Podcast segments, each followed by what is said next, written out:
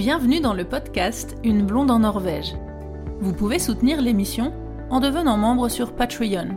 C'est une plateforme de financement participatif avec plusieurs niveaux d'abonnement. Rendez-vous sur le site Une blonde en Norvège pour plus d'infos. Nous retrouvons Diane Berbin pour la suite de l'épisode sur les fjords. Bonne écoute alors, qu'est-ce qu'on trouve le long de, ces fjords? Qu'est-ce qui se passe? Est-ce qu'il y a des fermes? Est-ce qu'elles sont encore en activité? Ça dépend où on se trouve dans le fjord. Hein. Parfois, on a des petits villages, euh, des, petites villes. Donc, euh, il y a de la vie, hein. il y a un développement. Euh, c'est des zones développées économiquement. et on a aussi des coins un peu plus, un peu plus perdus, si on peut dire, avec d'anciennes fermes d'alpage. Ouais une petite fermette de transhumance là accrochée sur le flanc de, la montagne. On se demande comment euh, ils ont fait pour, pour euh, habiter là autrefois. C'est vrai que c'est fou hein, quand on se promène en bateau dans les fjords, quand on voit les petites maisons et tout. C'est, on se dit mais il y a des gens qui vivent là-haut. ouais, c'est, euh, on peut se poser la question et c'est souvent, bah, souvent, soit il y en a qui sont abandonnés très clairement et il y en a d'autres qui sont utilisés comme qui sont encore entre les mains des, des familles on y va pour l'été et passer quelques jours. Dans voilà dans un dans le cottage. C'est les, les, chalets de vacances et de week-end quoi. Et puis on s'efforce d'entretenir un peu le paysage autour, de couper l'herbe, et ce qui fait le, le, plaisir des, des, touristes quand on voit ces, ces fermettes de la mer quoi. Et on a d'ailleurs une, une émission en Norvège qui est très connue qui s'appelle alors attention, accrochez-vous, der ingen skulle tru at no kunne bu. Ah, même pour toi, c'est difficile à dire. Alors. ça, j'ai du mal. Ça fait des années que j'essaye. Ça veut dire là, on n'aurait jamais cru que quelqu'un puisse vivre. Et en Norvège, les gens, ils adorent cette émission. Elle existe depuis 2002 euh, et ça montre justement ce genre de petite, euh, ce petit endroit tout perdu, euh, quasi inaccessible, comme on peut voir dans les fjords justement les fermettes on n'avait qu'une échelle ou une corde pour, pour y accéder. Il y a pas mal de légendes quand on se promène justement en bateau dans ces fjords et puis qu'on écoute les, visites, les visites guidées. On a ces, ces légendes. Alors là, il y en a deux qui me viennent comme ça, qui sont, qui sont rigolotes. Il y a le, le, côté avec la ferme où, où, la personne qui y vivait enlevait l'échelle pour ne pas qu'on vienne lui demander les impôts. et ça, celle-là, je la raconte aussi. Ça fait toujours beaucoup rigoler. Et je pense que c'est vrai. Je pense, j'y crois. Euh, ouais, moi aussi. J'avoue que j'y crois quand je me laisse euh, prendre, en tout cas, dans l'histoire, quand, quand, quand, on se promène en bateau dans ces fjords et qu'on voit, on se dit ouais, effectivement, je pense que c'est possible. Hein. Mmh. Tu vois un inconnu arriver qui a l'air euh, habillé avec ses costumes de ville. Là, tu remontes l'échelle et t'es tranquille. Je pense que ça se faisait, ouais. Et il y a aussi une, euh, une légende d'une autre ferme qui est vraiment euh, à flanc de montagne et, et, où on disait qu'ils accrochaient les enfants avec des cordes euh, quand ils jouaient dehors pour pas qu'ils tombent, quoi. Ouais, effectivement, parce que le terrain est tellement pentu que. Enfin, ça, j'y crois aussi, en fait. Qu'on accrochait les, les, les, enfants à un arbre avec une corde pour éviter qu'ils terminent dans le, au fond du fjord. Au fond du fjord, On voit aussi beaucoup, euh, beaucoup d'animaux le long de ces fjords. Alors encore une fois, en, fonction de certains fjords, mais dans certains, on en voit pas mal. On voit des moutons ou des chèvres qui sont en train de brouter euh, paisiblement euh, le long de ces fjords. Et quelquefois, ils sont amenés en bateau. Ouais, ça c'est assez rigolo quand même.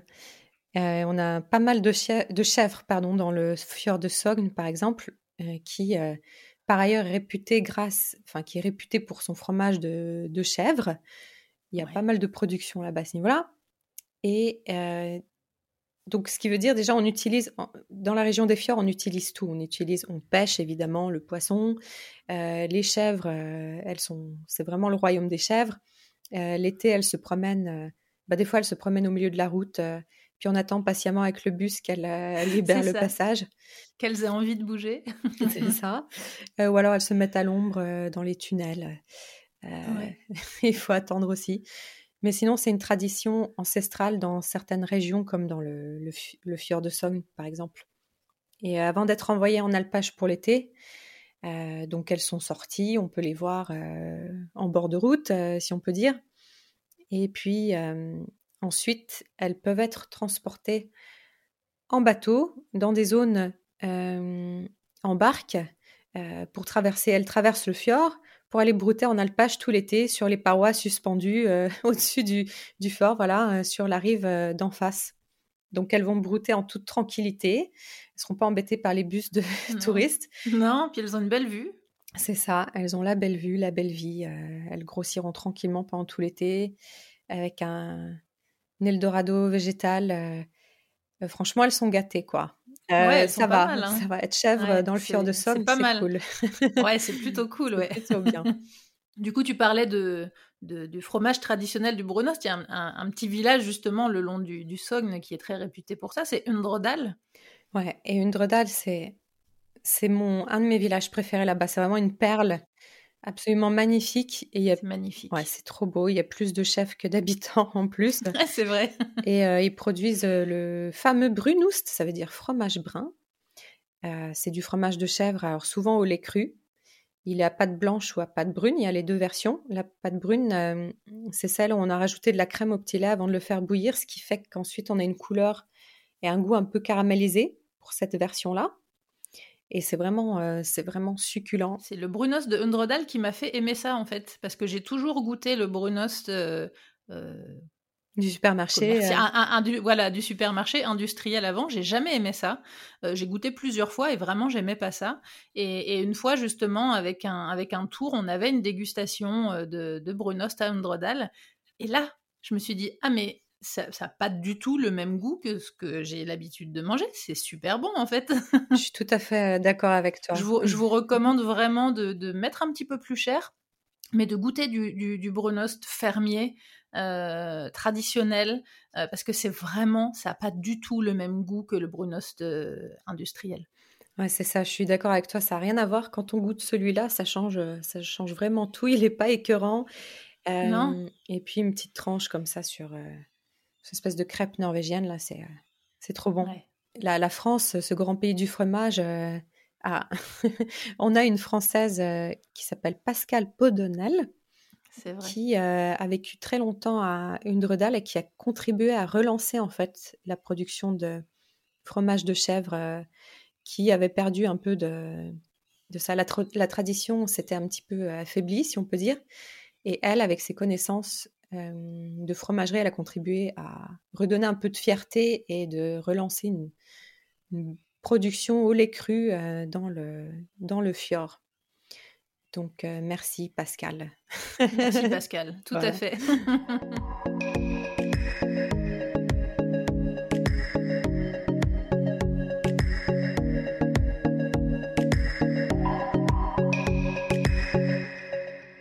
Alors là, on dépeint un paysage euh, de rêve, idyllique, ce qui est le cas, hein, ces, fjords sont magnifiques, mais il faut dire que cet environnement comporte aussi certains risques. Il y a des éboulements, des risques de tsunami, et c'est déjà arrivé, et ça va arriver de nouveau, d'après les experts, simplement on ne sait pas quand. Oui, tout à fait. Alors ça, c'est l'envers du décor il y a ce paysage grandiose, mais on, a aussi des menaces grandioses. Dans ces zones-là, on a des catastrophes naturelles qui nous gâtent, que ce soit les, les éboulements, les avalanches. et on a par exemple un film qui est sorti il y a quelques années, je crois que c'était en 2015, si je dis pas de bêtises, qui s'appelle Bulgan, la vague. La vague en français. Ouais. Qui est sur Netflix d'ailleurs euh, maintenant, vous pouvez le, regarder. Même sur Netflix euh, France. Ouais, regardez-le, franchement, il est. Euh, pour un film catastrophe norvégien, enfin. Pour un film norvégien, c'est pas mal. c'est pas mal. C'est bien fait. Oh là là, les critiques, oh les critiques, c'est cliché. Hein. Non, mais il était bien, il était, il était. C'est vrai, moi j'ai bien aimé aussi. Et franchement, ouais, il met en, il met en, en image, pardon, l'éventualité de bah, qui est réel en fait d'un éboulement dans le fjord de Geiranger, un peu plus à l'extérieur du fjord. Euh, et c'est vraiment sous surveillance continue. Oui, parce qu'il y a une grosse faille en fait. Hein. C'est ça. Euh, et on a bah, un système euh, pour alerter la population rapidement. bon, il n'y a pas beaucoup de monde qui habite dans le fjord, mais quand même, c'est une menace gigantesque. Qui est bien présente, ouais. Qui est bien présente parce que si la, la faille s'agrandit et qu'on a cet éboulement-là, la quantité de mètres cubes qui tomberait dans l'eau pourrait créer une énorme vague qui ravagerait le, village de Geiranger tout au fond du fjord. Mais on n'a pas décidé d'évacuer le, village de manière permanente. Mais par contre, c'est sous haute surveillance. on enregistre l'état de la fissure, enfin de la faille au jour le jour. Il y a des capteurs placés sur le, sur les rochers, enfin comme dans le film. Hein. Ouais, c'est vrai, c'est vraiment, euh, c'est, enfin, d'ailleurs, quand on vit en Norvège et, que, comme nous, on guide dans les fjords et tout, c'est vrai que quand on regarde le film, ça fait un petit peu peur quand même. très clairement, ouais. Et euh, ouais, c'est, très réaliste, si on peut dire. Et euh, on enregistre, ça enregistre comment la montagne se déplace et les scientifiques se basent là-dessus, en fait, que c'est la montagne qui donnera le signal avant que ça, que ça éclate, si on peut dire. Mais... Ouais, qui pourront anticiper et, évacuer les populations à temps. Euh. C'est ça. Mais quand tu vis là-bas, il faut quand même, quand même être prêt à évacuer euh, n'importe quand. Donc, c'est pas. Il y, y a eu une suite euh, d'ailleurs de ce film, il n'y a pas longtemps, là, qui n'est qui est pas vraiment une suite, mais s'appelle Shelven.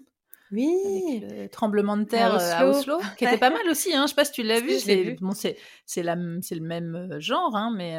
Je l'ai vu au cinéma et franchement, c'était bien fait aussi. Hein. Ouais, ouais, j'ai trouvé ça bien fait. Sur, le, sur le moment, quand j'ai vu la bande-annonce, je me suis dit, oh là, ça sent le, ça sent le petit nanar quand même. et, et euh, non, honnêtement, c'était pas mal. Ouais, bien fait aussi. Très... Ouais, je suis pourtant assez critique là-dessus, mais non, je, si vous voulez le regarder, je vous, allez-y, il est, il est bien. ouais, c'est très norvégien, très euh, direct, sans grosse fioriture, mais c'est avec les mêmes acteurs. Hein, c'est avec les mêmes acteurs. C'est pour ça, c'est un peu c'est la suite, quoi. Ça, les pauvres, ils ont survécu au tsunami, mais ils se font prendre dans un tremblement de terre à Oslo, dis donc. Oui, c'est ça l'histoire. C'est que ça continue sur un autre, un autre risque sur une, autre catastrophe. Mais ouais, dans l'ouest du pays, c'est les, les avalanches, les éboulements. Il y en a beaucoup, hein Qu'on a aussi beaucoup l'hiver, ouais. Ça bloque les routes, mais euh, on a aussi ces, euh, bah, les rivières qui sortent de leur lit. À Undredal, c'est arrivé en 2014 et à Flom aussi, et à Flom en particulier, quand il y a eu ces crues, à proximité du, du fjord, ça a ravagé même des maisons qui ont été prises par, le, par les flots, mais... Euh, donc voilà, l'eau, l'hiver, pousse, peut pousser les roches. Et euh, c'est des phénomènes vraiment très, très dangereux. C'est surveillé. Et euh, on a deux catastrophes qui sont très connues euh, dans l'histoire des, bah, catastrophes, naturelles de Norvège. Il y a la catastrophe de Tafjord. C'est dans les coins au le sud de ces coins-là. dans le sud Møre. C'était en 1934, ça remonte, mais on s'en rappelle. En fait, il y a eu un, un éboulement qui a emporté 3 millions de mètres cubes de roches. C'est tombé dans le fjord. Euh, ça fait un gros plouf, euh, une vague euh, qui a fait jusqu'à 64 mètres de haut et qui, a atteint les 16-17 mètres hein, en, atteignant le rivage, mais c'était quand même énorme et ça a tué plus de 40 personnes et tout ravagé autour. C'était vraiment une des catastrophes les plus graves et ça s'est reproduit deux ans après à Luan, dans la région du Nordfjord qu'un autre fjord euh, euh, avec une énorme vague. Celle-là, elle faisait 70 mètres. Enfin, pour vous donner une idée que euh, on a eu ces espèces de tsunamis locaux, en fait, comme on les appelle, qui menacent encore aujourd'hui, en fait. Quand on parle de ça et qu'on utilise le terme tsunami, les gens disent ah, t'exagères. Non, c'est si, si, la roche se décroche et qu'elle tombe, c'est ça va vraiment faire un tsunami. Mmh c'est le même, c'est ça. Ça crée une énorme vague mais vraiment énorme, donc euh, et qui détruit tout aux alentours. C'est un décor géologique particulier, mais qui engendre euh, aussi une faune et une flore particulières. Quels animaux on peut trouver dans ces fjords? Bah, C'est vrai que grâce au Gulf Stream qui réchauffe, qui crée un climat doux, réchauffe, ce qui fait qu'on a, on a une faune et une flore évoluée qui, pour de telles latitudes, est quand même euh, très variés. Donc, on a par exemple, on, parlait du fjord de Hardanger tout à l'heure, au sud de Bergen. On a euh, plusieurs milliers de, pommiers qu'on peut recenser. On a des poiriers qui poussent, des pruniers, des cerisiers. Euh, on y fait aussi pousser des légumes. c'est une très grosse production à l'échelle nationale. on dit près de la moitié. Bon, je sais pas, c'est mais ça, 50%, ouais. Ouais, c'est assez conséquent. Et le fjord de Hardanger aussi, il faut resituer qu'il n'a pas des, euh, des pentes aussi abruptes. Euh, on a des pentes plutôt douces qui permettent justement de faire pousser les, arbres fruitiers au bord de la mer, au bord des fjords. Donc c'est vraiment splendide. Euh, et puis on a la floraison des pommiers sur ces pentes douces. Alors les abeilles, elles adorent ça. on a la période en ce moment. Moi, je compare ça, j'hésite pas à comparer ça à la période des cerisiers au Japon. Oui, mais c'est vrai, c'est vrai. J'ai vu un, justement, j'ai vu un article passé il y a pas longtemps où il disait on, pourrait euh, presque comparer ça. Et c'est vrai que c'est vraiment, c'est vraiment fou. Ce qui est incroyable, comme tu disais, avec ces pentes qui sont plus douces, c'est que j'avais eu l'opportunité d'aller dans une dans, une ferme euh, qui avait des, des vergers justement. Euh, plus tout, tout en haut euh, d'un pan de fjord. On avait vraiment euh, monté une petite route de montagne et tout. Et, et quand on arrive en haut et qu'on a cette vue avec les pentes, la progressive, avec les fleurs euh, des arbres qui donnent avec la vue sur le, le les, les pans de montagne, avec sur certains coins encore un petit peu de neige en haut, ah, c'est mmh. idyllique. C'est ça, Ça paraît faux presque. C'est non mais c'est une carte postale là, c'est quoi? C'est plus beau que c'est plus beau que la carte postale. Qui, qui, qui m'a mis un qui m'a mis une affiche devant là qui... Mais c'est ça. Et quand il n'y a pas de vent, quand tout est quand tout est silencieux, enluminé par le soleil, mais on se croirait dans un on serait ouais, plongé dans la carte postale. Mais en, Ah, c'est ça, c'est, mais c'est vraiment ça, c'est vraiment des images de, de carte postale. Ouais. On n'a pas été payé par l'Office du tourisme pour euh, vous vendre ça. en aucun cas, c'est, euh, c'est juste du vécu. C'est, ça. Et ouais, effectivement, quand on a la période de floraison, euh, c'est justement comme tu dis, le moment où il reste encore un peu de neige sur les sommets, donc on dirait que c'est saupoudré. Ouais. C'est du sucre glace saupoudré. Du sucre glace, exactement. Ouais, c'est exactement. Avec le bleu du ciel. Il manque plus que la petite musique d'Edouard Grieg. et puis on Et là, on est, c'est parfait. Et puis il y a la fonte des neiges justement à cette période-là avec les cascades qui sont gorgées d'eau et euh, la nature elle vit quoi à ce moment-là c'est magnifique. Donc on a tout ce côté fertile, euh, les arbres fruitiers, tout ça. Ils font du cidre hein, d'ailleurs dans le fjord de Hardanger maintenant. Du très bon cidre. Alcoolisé. Ils ont même lancé euh, l'année dernière avec le ferry électrique euh, qu'ils ont dans le, près de Loftus, Oda, etc. C'est un des bras des villages dans l'un des bras du Hardanger. Ils ont commencé à faire un circuit où on peut prendre le ferry, aller de village en village et s'arrêter pour goûter le cidre euh, des producteurs. Ça, c'est très sympathique. C'est vraiment une des plus belles régions de Norvège que, que j'ai vues autour de Loftus et tout. La route, là, c'est c'est incroyable. Ouais, c'est vraiment à faire. C'était embêtant d'ailleurs parce que j'y étais avec une production euh, télé mais on, on, faisait que de s'arrêter. On filmait partout, tout le temps. attends, je fais du drone là, attends. Non, mais. oui, parce que c'est beau, partout. Euh, mais c'est beau partout, c'est fou, c'est incroyable. Donc, euh, ouais, en effet, c'est euh, exceptionnel. Et puis, donc, il y a toute cette, cette flore. mais ce qui est aussi impressionnant, je trouve, c'est qu'on a, on a des plantes qu'on trouve au niveau de la mer, vu qu'on est frais du fjord, mais qui sont en fait des plantes d'alpage en France où il faut faire plus de 1000 mètres euh, avant de les trouver. Euh, il y a des espèces comme ça euh, qui poussent et qui sont hyper accessibles ici. Comme quoi, qu'est-ce qu'on peut trouver alors? Il y a par exemple l'alchimie des Alpes, qui est une plante que les chèvres adorent et c'est aussi une plante médicinale. Enfin, c'est vraiment très joli, on dirait un parapluie qui s'ouvre elles sont énormes en Norvège. Les plantes, elles sont beaucoup plus. Même les orties en Norvège, je les trouve plus grosses que. C'est vrai. en France, elles sont gorgées de. Et c'est vrai que, écoute, je me suis déjà fait la réflexion que qu'elles étaient énormes. Ouais, parce qu'elles sont bien nourries, je pense. Bien nourries et bien arrosées. Donc, euh, c'est assez impressionnant. Puis il y a aussi tous les petits arbustes euh, de myrtille qu'on retrouve dans ces zones. Les, les, les petits fruits sauvages, il y a aussi des petites fraises, euh, les framboisiers qu'on trouve euh, dans la nature, il n'y a pas que le cultiver. Euh, au niveau des arbres, il y a beaucoup de bouleaux qui adorent ce climat un peu comme ça, humide et doux.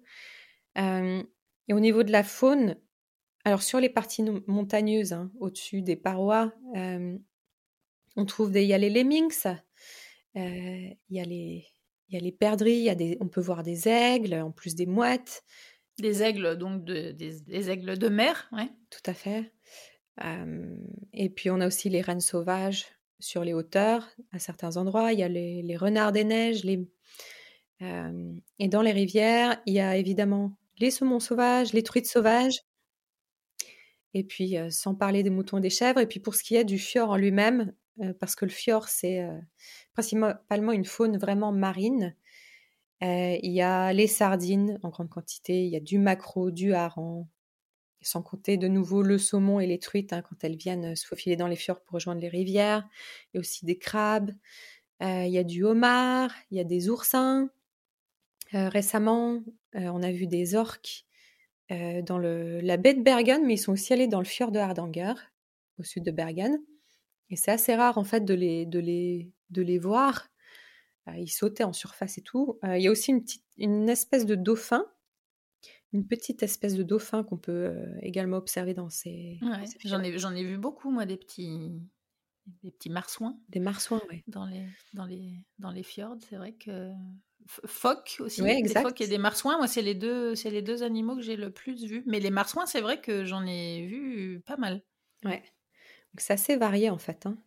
Un truc qui revient avec beaucoup d'invités que, que, je reçois, euh, que ce soit des gens qui vivent en Norvège ou des, Français qui sont venus en, voyage en Norvège, quand je leur demande est-ce que vous avez vu des animaux, beaucoup disent non et, que c'est un regret en fait, parce que c'est vrai qu'il y en a, il y a toutes les espèces que tu, que tu viens de citer, mais on les voit pas beaucoup non plus, il y en a pas de partout quoi. Donc il faut quand même avoir un petit peu de chance pour les voir. Oui, tout à fait. Euh, il faut de la chance, mais il faut dire aussi que c'est tellement étendu que. C'est ça. Ils seront pas forcément là où on se trouve nous-mêmes euh, à ce moment précis. Enfin, c'est euh, des zones tellement énormes. Ou, quelquefois ils sont là et, et, on les voit pas. Et on les fait, voit pas parce que le fjord il est tellement large quelquefois. des fois je dis aux gens avec qui je suis, regardez là-bas il y a des marsouins et où ils, ont du mal à les voir en fait. Ouais, c'est ça. Mais par contre, si vous sortez à la canne à pêche il n'y aura pas de problème pour pêcher des, des macros. Enfin, c'est, euh, ils sont là, quoi. Tout cet écosystème, euh, plus particulièrement les poissons, par exemple, est-ce qu'il est menacé? Ah ouais, le, les poissons, effectivement. Euh, et puis, je dirais le, la, la, la, faune, la Norvège en général.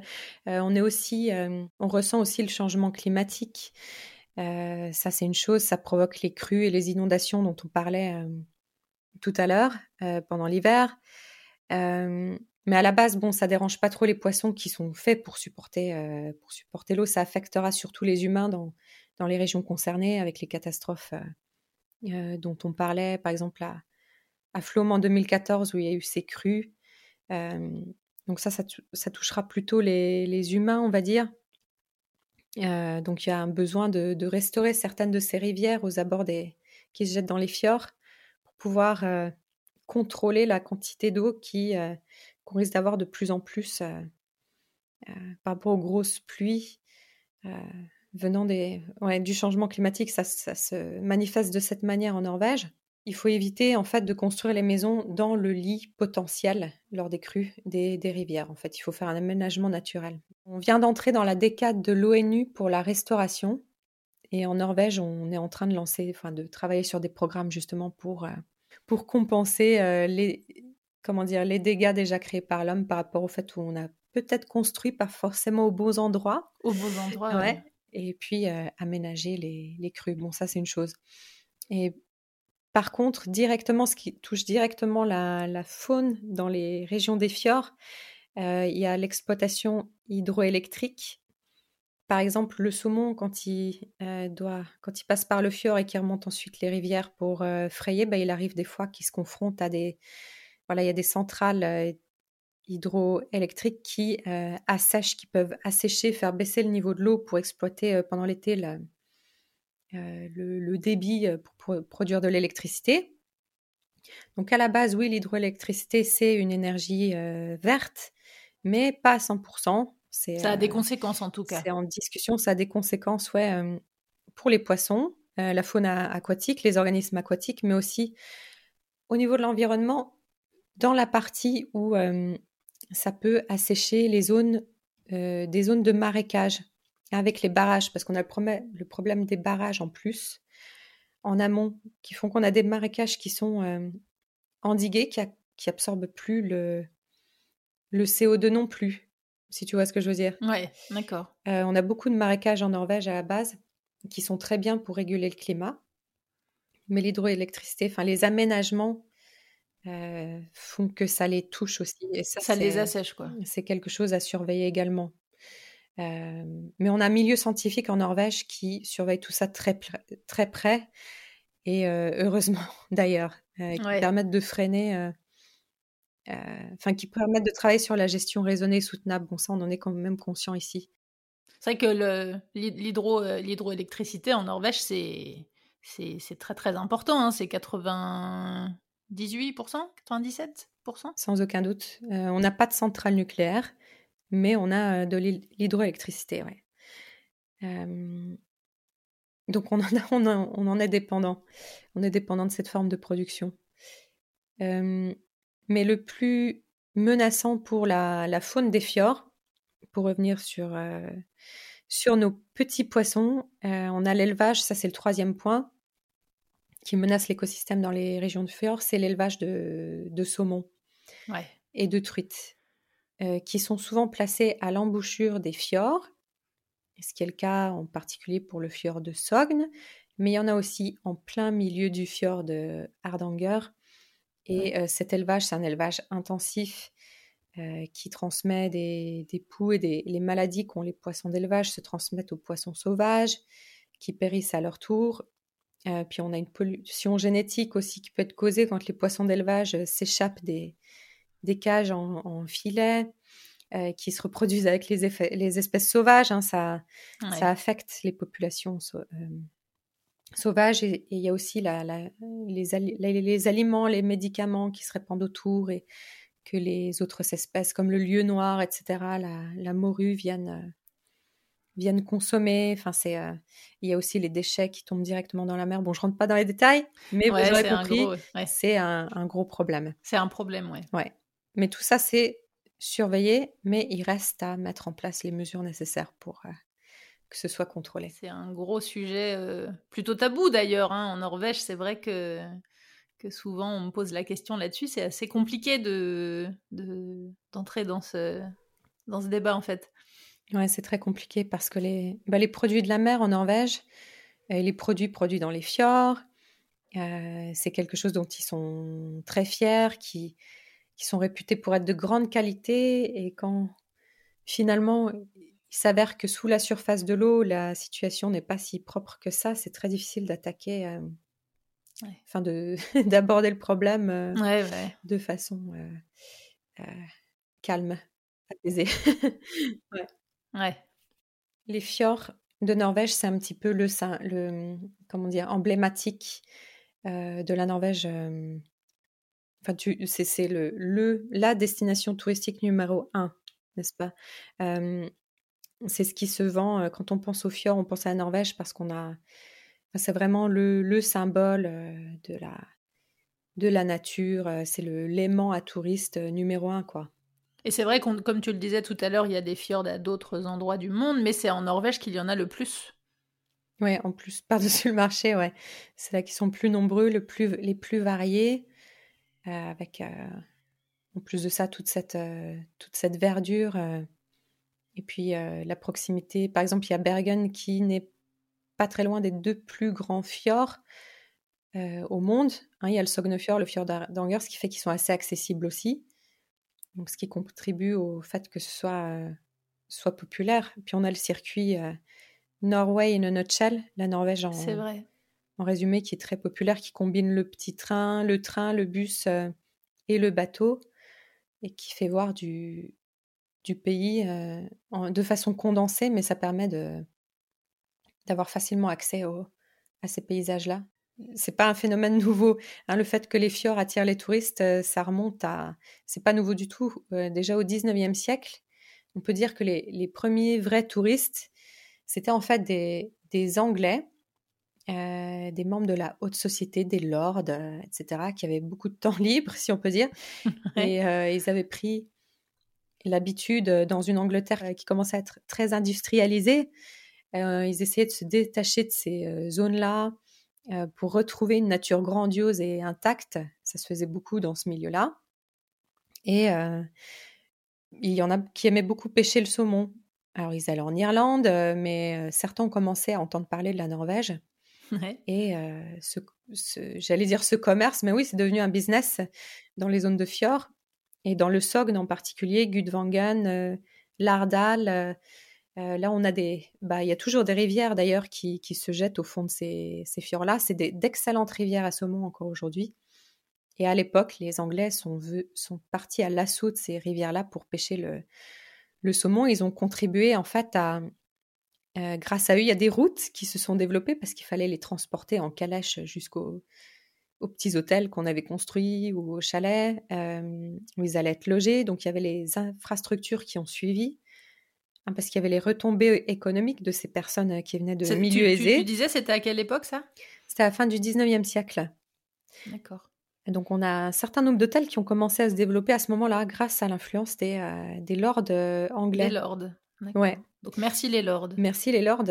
Et ils ont contribué à... Voilà, les Norvégiens, ils ont commencé à se rendre compte que... Il y avait un truc. Ok, nos paysages, finalement, euh, c'est pas que euh, des, euh, des barrières, c'est pas que difficile de vivre. ça peut être aussi un paysage dont on peut être fier. Ça peut être un atout, en fait. Un atout, c'est ça. Et ça a apporté beaucoup à ces régions-là. Et encore aujourd'hui, la pêche au saumon sauvage en Norvège est très réputée, c'est très attractif. C'est à quelle période euh? Euh, C'est la saison, elle s'étend de juin à septembre. Donc ça va commencer. Euh, quand c'est au moment où les saumons commencent à remonter les, les rivières. Et c'est aussi une ressource de revenus pour les propriétaires des, des, des tronçons de, de rivières, quoi, parce qu'il faut payer la carte de pêche. Oui, parce que du coup, comment ça marche Ouais, voilà, en Norvège pour le. Il y a des droits de pêche les cartes de pêche et tout, il faut payer presque partout. Hein. Ouais. Et il y a le roi Harald, euh, notre roi norvégien, c'est un féru de pêche au saumon d'ailleurs. C'est un grand pêcheur. Harald est un bon pêcheur. Harald est un bon pêcheur. il aime le saumon sauvage, c'est bien. Mon travail de, tour leader et de fixeuse, d'habitude, je vais plusieurs fois par an euh, dans les fjords et à Bergen. Mais euh, bah, évidemment, euh, cette année, il ne s'est rien passé. J'y suis pas allée, donc ça me manque trop. en tout cas, merci Diane pour toutes ces informations très intéressantes. Je pense que ça va plaire aux auditeurs. Et j'espère surtout que ça va vous donner envie de venir découvrir les magnifiques fjords norvégiens. Et merci à toi de m'avoir invité à nouveau. Et c'était un plaisir de partager la, la passion, si on peut dire vraiment, des, des fjords de Norvège. Puis, euh, à défaut de pouvoir euh, guider les, francophones, de pouvoir le partager de cette manière aussi, c'est très chouette. Merci encore. Merci à toi et puis bah, peut-être à bientôt pour un autre épisode. ciao, ciao. Salut. Salut. Rendez-vous sur la page Patreon pour la suite et fin de cet épisode sur les fjords réservé aux contributeurs. On parlera des déplacements, notamment en ferry, du village qui a inspiré Disney pour la Reine des Neiges et des Vikings. Vous avez accès à tous les épisodes bonus à partir de 2 euros par mois. Retrouvez les épisodes sur toutes les applications de podcast et en format vidéo sur YouTube. N'hésitez pas à mettre des petites étoiles pour noter le podcast et à partager les épisodes. Merci à Louise et Pierre qui soutiennent le podcast sur Patreon.